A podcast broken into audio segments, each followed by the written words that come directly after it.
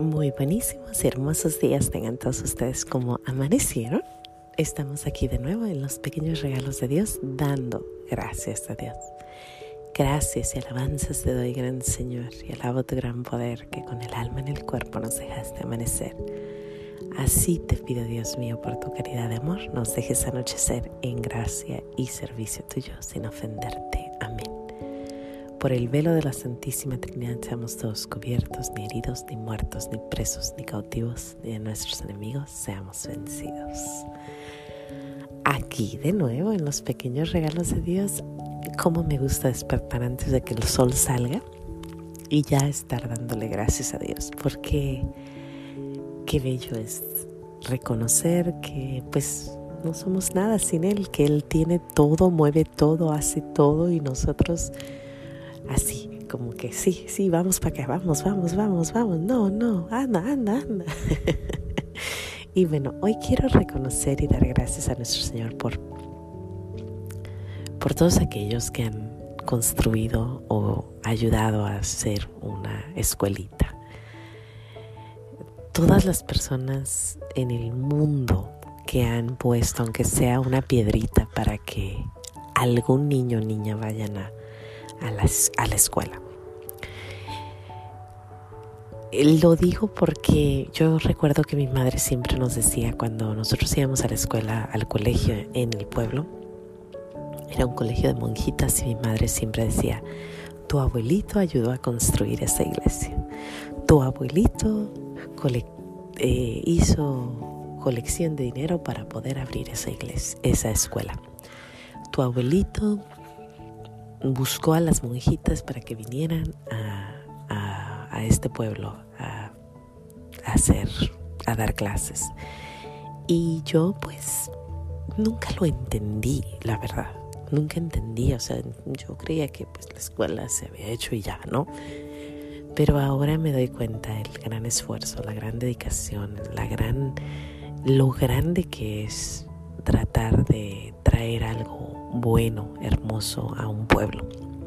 ¿Por qué? Porque aquí estoy yo mucho tiempo después y entre, entre varias familias tratamos de traer este nuevo programa aquí y ayer íbamos, mi esposo iba en un carro lleno de cajas, yo iba en atrás con lleno de cajas y mis niños, ¿no? Y llegamos al local donde va a estar la, la escuela y entre todos bajando.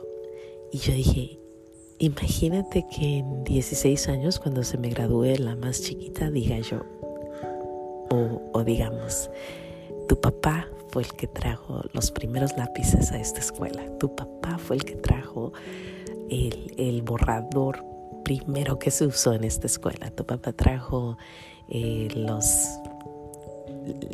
la campanita que se usó para esta escuela. O sea, Qué hermoso. Y aun cuando no pasen 16 años y aun cuando no se me gradúen todos de ahí, pues de todas maneras el, el hecho de que podamos contribuir con algo y que ellos vean que estamos trabajando juntos. Y yo estaba ayer emocionada, estaba, eh, no sé, es que es Regina Cheli y, y es la Madre del Cielo y traemos a este nuevo algo católico y algo de los homeschoolers, porque hay cuatro cosas que hay que enseñarles a nuestros hijos. Si, si hacemos esas cuatro, ya le hicimos.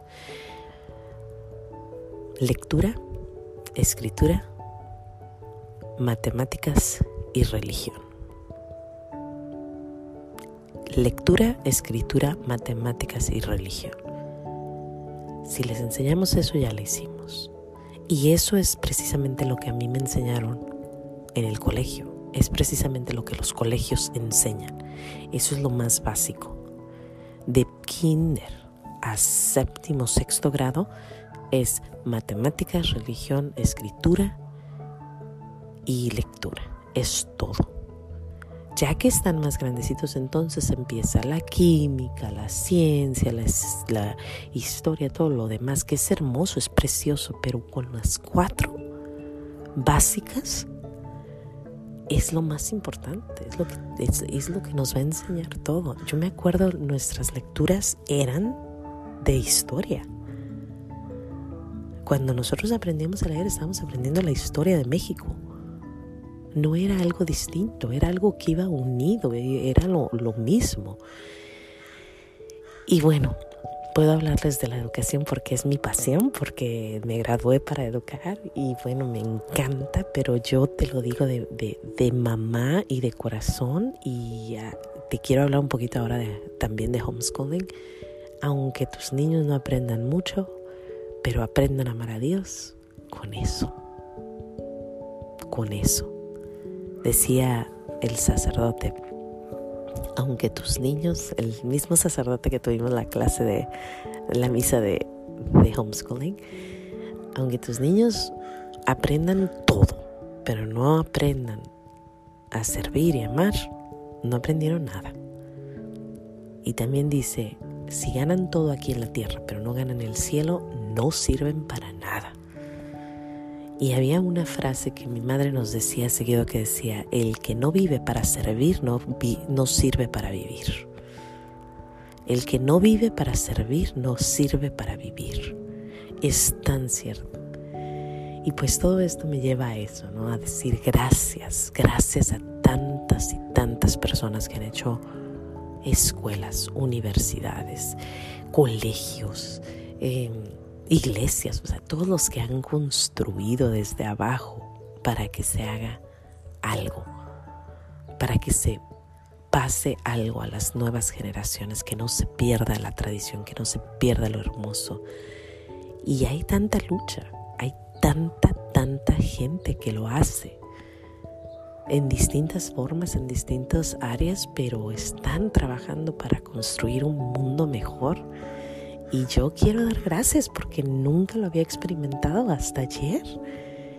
Y dije, esas personas que han construido las iglesias, las que han construido los bancos, los, los caminos, los, los, ¿cómo se llaman? Los, los freeways o los, las carreteras.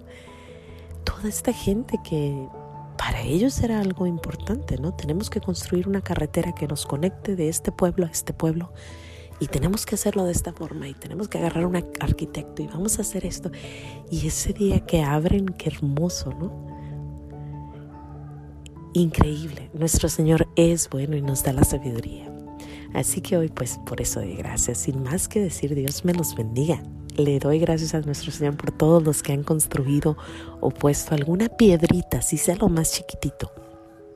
Y tú eres parte de todo esto, ¿eh? Porque eh, tú nos estás ayudando a construir la iglesia San Vitus. Cada vez que tú escuchas esto, un penny se va a la iglesia San Vitus. Así que créemelo, estás construyendo una iglesia. Sin más que decir, Dios me los bendiga. No se les olvide decir gracias. Pasen este podcast para que todo el mundo nos ayude a construir. Hasta mañana, aquí en los pequeños regalos de Dios, dando gracias a Dios.